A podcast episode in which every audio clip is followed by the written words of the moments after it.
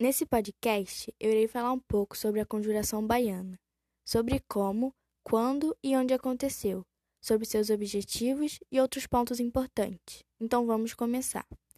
A Conjuração Baiana, que também é conhecida como Revolta dos Alfaiates, pois muitos destes profissionais participaram do movimento, foi uma revolta social de caráter popular, porque eram, em sua maioria, escravos, negros livres, mulatos, brancos pobres e mestiços aconteceu na Bahia, no dia 25 de agosto de 1798, e foi resultado da insatisfação das elites com o governo metropolitano que prejudicava as atividades econômicas.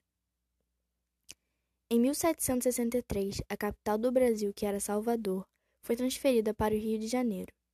E com essa mudança, a antiga capital sofreu, pois houve uma diminuição de recursos e o aumento da taxa de impostos. Isso fez com que as condições de vida da população local piorasse.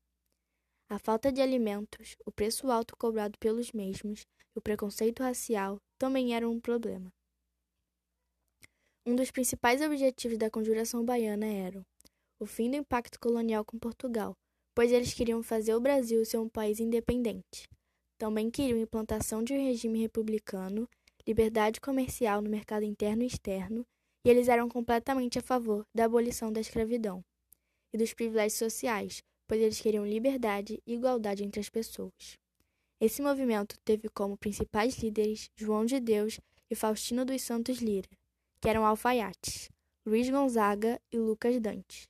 E um dos principais líderes foi o médico político e filósofo baiano Cipriano Barata, que participava principalmente entre a classe mais baixa e com os escravos. Assim, com a Inconfidência Mineira, a Conjuração Baiana também teve inspiração nos ideais iluministas e na Revolução Francesa e na Revolução Haitiana, motivando a população de Salvador a ir contra as autoridades metropolitanas.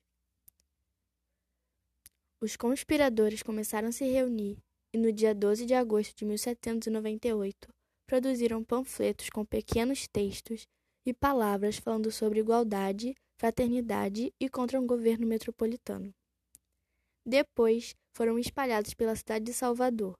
A repercussão disso alertou as autoridades, que rapidamente foram tomar providências sobre isso. O governador da Bahia recebeu uma denúncia de que os conspiradores estariam reunidos em Campo de Dique no dia 25 de agosto. O coronel Teotônio de Souza foi encarregado de ir atrás deles as forças militares se organizaram e conseguiram acabar com o movimento, antes que a revolta acontecesse. Muitas pessoas conseguiram fugir e outras foram presas, entre elas mulheres escravos, alfaiates, barbeiros, soldados e pequenos comerciantes. Alguns foram mortos e tiveram parte dos seus corpos expostos pela cidade.